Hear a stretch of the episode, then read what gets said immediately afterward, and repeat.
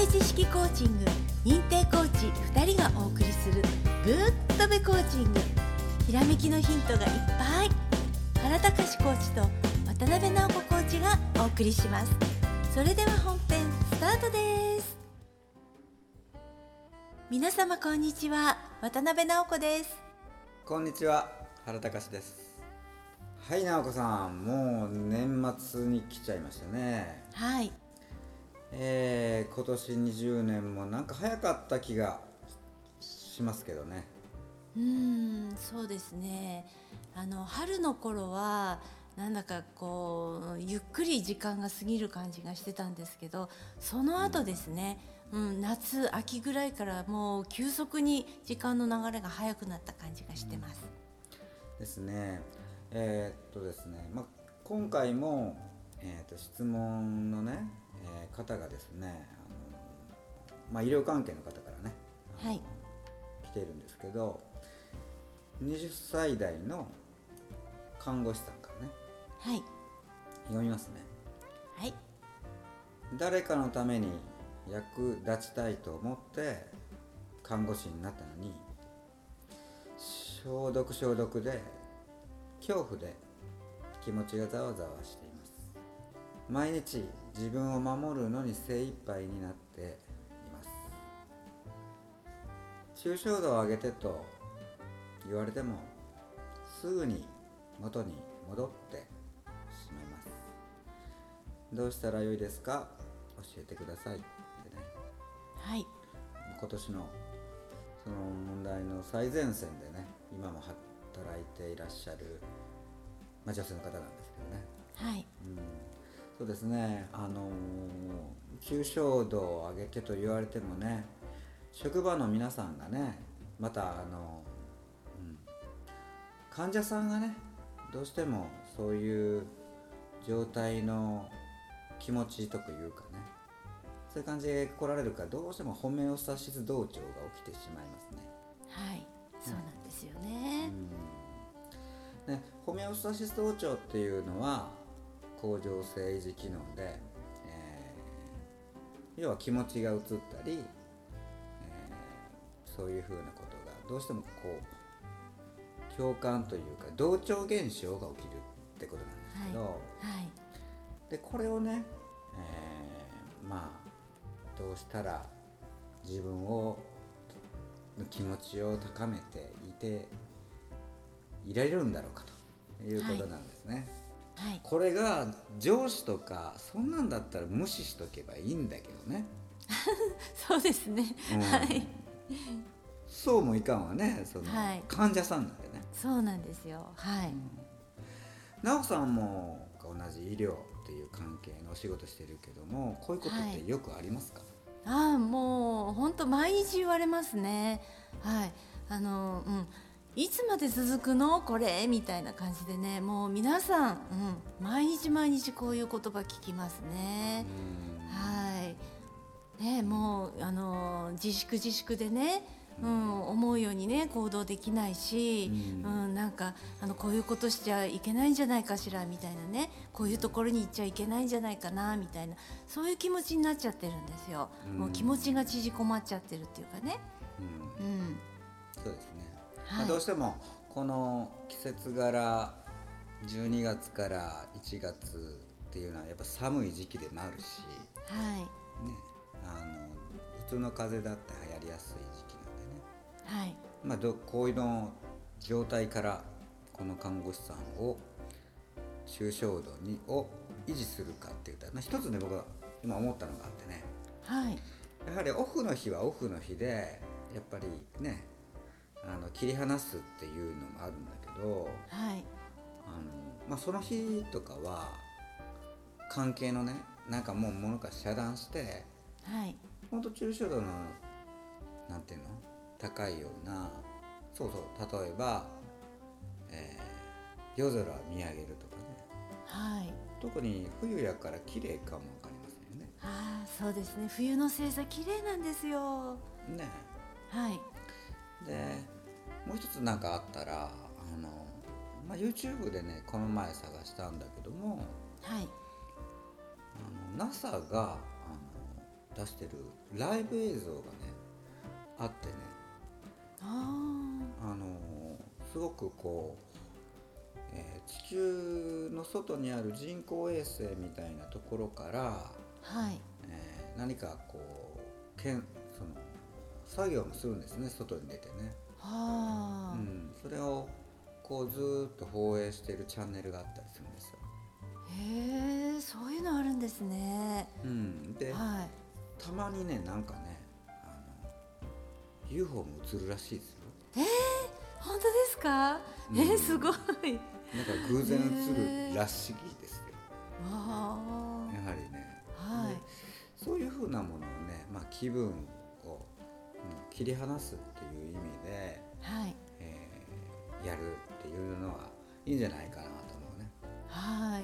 うん。えー、宇宙ですね、うん思いっきり現状の外側ですよね、うん。でも、まあはい。よくさ考えてみたらまあそういう視点って大事でまああの地球っていうのを、まあ、客観的な異星人的に見るとねはい。あの今ってものすごいこう生まれてからね僕ら生きている間に時間がすごいあるわけじはい。ね何十億万年かわかんないけどね。はい。でその中でやっぱりこういう苦難っつうのもやっぱあったりもするんでうんねうん。はい。ね恐竜の人も困ってたかもわからんしね。恐竜の。ね。恐竜。はい。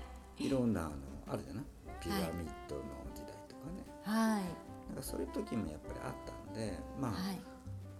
まあそうやってやってきた結果まあその看護師さんもねもうその時ものなんていうかなあの時も生きてたわけない。その先祖の先祖の先祖の先祖はね。はい。だからその遺伝子っていうかねあれがあるんだ、私はと。はい。私はもうその使命でやってるんだと、ね。はい。誇りを持ってねはい。やっぱりそういうふうに思う業務というか毎日を過ごしていただいたらいいなと思うんですよね。はい。あとまああのずっと続くわけじゃないんでもう近い将来の春ぐらいになったらもう今度はもうどっか遊びに行くんだとかねそういうふうなもう予定をもう作っちゃってもいいかもしれあないあそうですね。はい。ね。ねうん。頭がもうそっちのもう先先へ先へ先へっていけばあの、はい。まあどうってことないかなはい。という感じになると思うんで。そうですね。行きたいところ。あの初めてね行くところを選ぶのをねおすすめしたいですね。そうですね。はい。イメージね。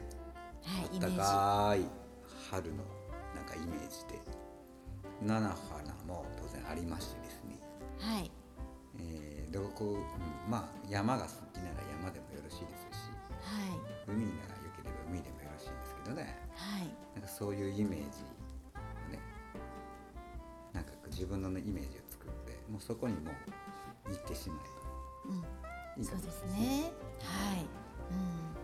うん。ねそこに行った時のハッピーな気持ちをねぜひね貼り付けて、うん、思い浮かべていただきたいと思いますね。うん。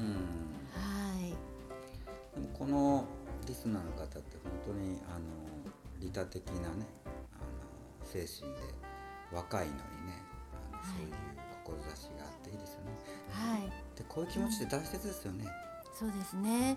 ただねこのねあのざわざわしてねあのこういうねネガティブなあの感情に振り回されないようにね、していただきたいのでやっぱり休養はしっかりとっていただくこととあとねあのついねやっぱりこういう現場っていうのはね競争とかあと時間に追われるとか効率よくとかねあのそういうところがねあのもうあるわけなんですけれどもそれをね、うん、なんとかこう、うん、あの一番最初にねあのご自身がやりたかったこの、ね、愛情とかあの誠実な部分であるとかあのこの患者さんに共感する、ね、共感力だとかそういう部分をね思い出していただきたいと思いますしこれからの時代っていうのはねそのところがメインになっていくんじゃないかなってねそう思うんですよ。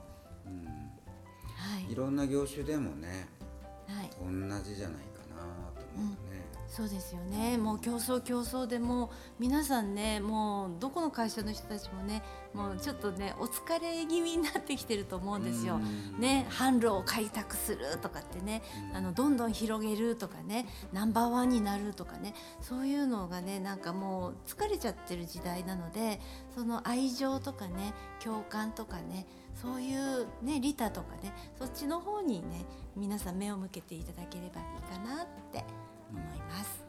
1年振り返ってみてね、はい。うん。こうそのまあ今までと違ったそういう価値観っていうか気持ちにもうなってきたって感じがやっぱあるもんね。そうですね。うん。はい。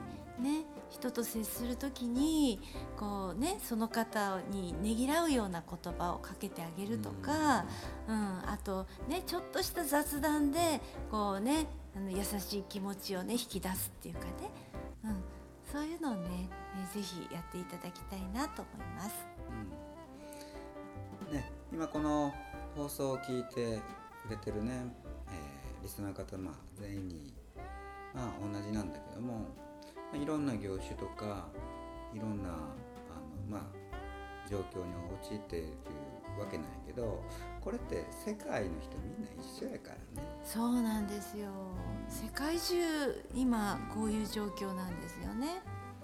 でこの中でまた次のその世代というか時代というか年に変わっていく時に、えー今までだったらちょっとでもこう人よりもあの何かこう成績伸ばすとか売り上げ伸ばすとか物を売るとか、まあ、それがいいとされてたんだけどだけどこれからの時代っていうのはそれだったらあのどうだろうあの信用がもうなくなってしまってさいざという時にさあの助けてもらったり、えー協力してもらったりっていうのがなくなっちゃうからね。はいで今こういうことが起きた時にしか思えない気持ちにみんななってるわけやから何が大事って言ったらロボットみたいな気持ちじゃなくて、はい。ね、人間味のあるはい。温かみのある人を接する人を助けるそういうふうな温かい気持ちっていうのがやっぱり人間には必要なんだよねっていうことがね。はい、そうですね。はい、分かったということですね。はい、まあ、今回のねお話はこういう感じで、まあ、終わるんですけども番組にね対するその質問とかねあのまあどしどし送っていただけたら今回のリスナーの方のようにお答えしますのではい、またよろしくお願いしますということで。はい、本日もありがとうございました。ありがとうございました。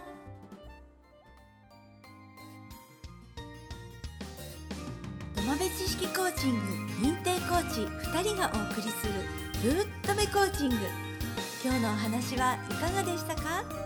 ひらめきのヒント見つかりましたか？質問のある方は説明書きにあるメールアドレスにどうぞ。では次回もお楽しみに。